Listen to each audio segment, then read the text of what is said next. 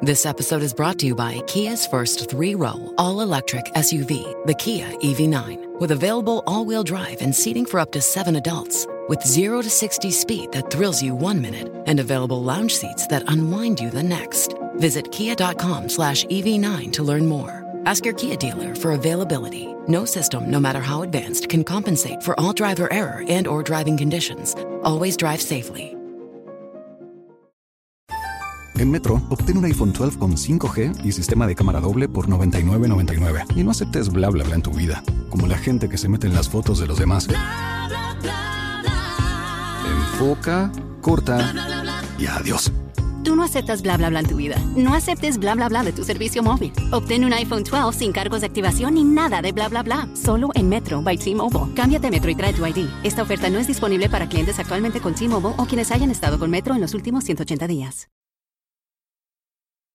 Hoy vamos a hablar de Jacques Derrida, filósofo que nació en Argel, África, que en aquel momento era una colonia francesa. De niño soñaba con ser futbolista y fue expulsado de la escuela por motivos racistas. Luego se fue a vivir a Francia, donde pudo terminar sus estudios, hasta que más adelante consiguió una beca para estudiar en Harvard.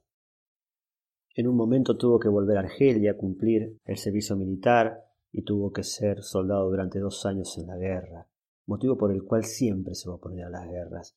Va a apoyar el mayo francés, va a estar a favor de la independencia checa y también va a mostrar su apoyo a Mandela y algunas veces tuvo que ir a la cárcel a pesar de ya ser un famoso filósofo, debido a su tendencia de siempre apoyar a las minorías. Derrida toma el término de Heidegger de destruir la metafísica como manera de ver al mundo, pero va a hacer un cambio. Él va a decir no hay que destruir la metafísica, hay que deconstruirla, hay que ir hacia su origen para desarmarla y poder conocerla en realidad. En todo ve un pensamiento de oposición, un dualismo, una ambigüedad. Por ejemplo, nos va a decir, si trabajamos por el bien, nos va a faltar el mal. Siempre nos va a faltar la mitad de todo el conocimiento, que refuta el conocimiento de toda la historia. Por eso su objeto de estudio será el lenguaje, él nos va a decir, nada está fuera del texto, el texto lo es todo. Por ello hay que deconstruir el lenguaje. Este cuestionamiento de Derrida, en realidad, es un cuestionamiento a todo el racionalismo, desde Sócrates en adelante, o desde Platón si se quiere. Es decir, todo el pensamiento filosófico. Él no va a cuestionar a un filósofo, como muchas veces hacían otros filósofos. Él va a cuestionar toda la racionalidad.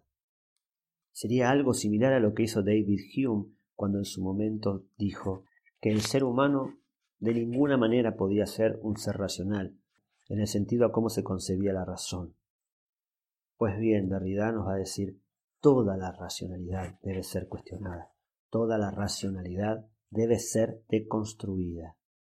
Y en esta dualidad él va a decir, algunas cosas están más presentes y las consideramos más verdaderas y la presencia va a ser lo opuesto a la ausencia. Y aquello que no está, no existirá. Hay una violencia sobre lo que no está. Cuando él dice que el texto lo es todo, por ejemplo, si nosotros leemos algo, algo de historia, pienso en la historia argentina, cuando habla de la conquista del desierto, en esa palabra desierto está negando que hubiera habitantes en algún lugar, y ejerce una violencia sobre eso porque lo niega y no existe, está afuera del texto. Pienso ahora también en la mal llamada Edad Oscura, la Edad Media, que en realidad solo nos dice que no la podemos comprender desde el presente. ¿Y por qué no la podemos comprender desde el presente? Porque hay muy poco escrito y está en oscuridad al pensamiento racional que creemos. Pero hay mucho allí. Lo mismo podemos decir de la Edad Oscura griega, la Edad Micénica, en donde los historiadores no encuentran cómo entender el pensamiento de esa época porque no está en un texto. Y en esta dualidad nos encontramos también con la mente y la materia, con el alma, con el cuerpo, el sujeto, el objeto. constituimos la realidad en base a una oposición. Cuanto más presencia le damos a algo, la ausencia nos dice algo también. La ausencia negada también está. Es como la bomba de Hiroshima, que irradió tanta energía lumínica que dejó las sombras plasmadas de las personas que allí estaban. Fue lo único que quedó. Siempre hay una huella de sombra, nos va a decir Derrida. Siempre hay algo que no fue dicho, que constituye la otra parte de la realidad, que en el logocentrismo, es decir, en esta razón centrada en el habla, nosotros dejamos de lado, dejamos lo que se opone. Entonces Derrida nos va a decir, la deconstrucción busca descubrir que lo que se valora descarta lo que no se valora lo ausente está presente cuando es diluido. Este lenguaje que nosotros utilizamos y que niega algo ha sido lo que nos ha hecho olvidar que toda la otra mitad de lo que nosotros aseguramos también existe. Y Derrida nos va a invitar a que veamos el lenguaje con una lupa, que nos metamos en el significado y el significante de cada palabra. Derrida va a tener una gran influencia sobre los movimientos que más adelante van a cuestionar el lenguaje como totalizante. Si bien el lenguaje tiene sus propias características y un devenir propio, muchas veces las palabras que usamos dejan de lado la mitad de lo que dicen, ejerciendo una violencia sobre lo no dicho. Me viene el ejemplo de la palabra hombre, utilizado en la antigüedad como género humano hombre como varón y como mujer, y no como diferenciación de género sexual.